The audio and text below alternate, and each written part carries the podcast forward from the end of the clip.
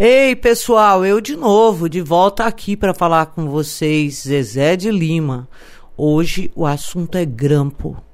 Esses grampos telefônicos, é, na verdade, hackeamentos, né, que tem me preocupado bastante.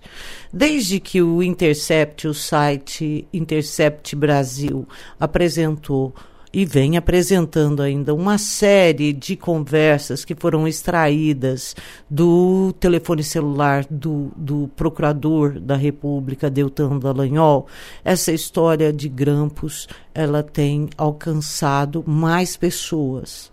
Nós estamos no dia 23 de julho e quem denunciou o hackeamento do seu celular ontem, dia 22, foi o ministro da Economia, Paulo Guedes. No dia 21, Joyce Hasselman, deputada do PSL, também denunciou a mesma prática.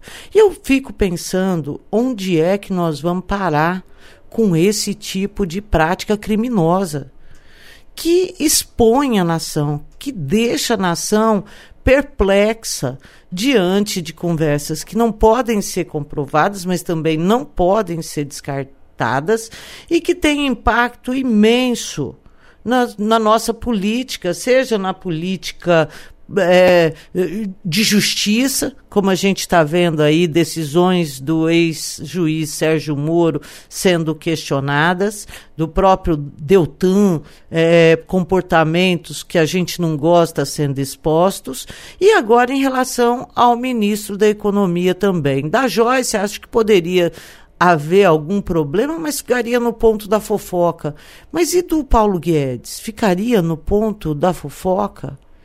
O que, que pode acontecer quando você hackeia o telefone de uma pessoa pública, de uma autoridade?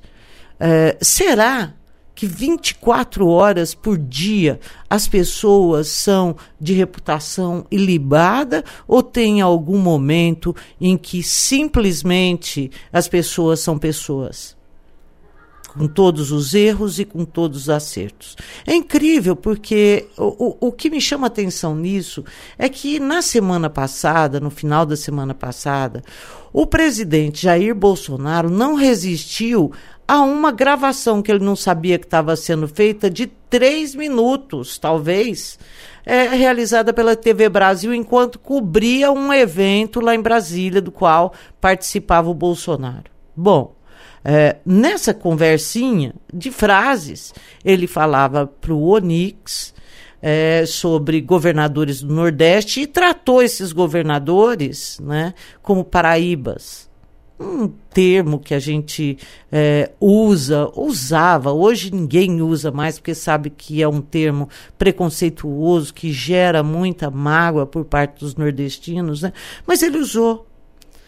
E isso em um minuto de conversa. E eu fico pensando, o, disso decorreu toda uma situação é, que Dizem, ameaça inclusive a reforma da Previdência, porque os deputados nordestinos, por terem sido é, chamados de Paraíba, junto com toda a população, não vão mais é, aprovar a reforma. Eu duvido que isso seja verdade, mas esse comentário já saiu.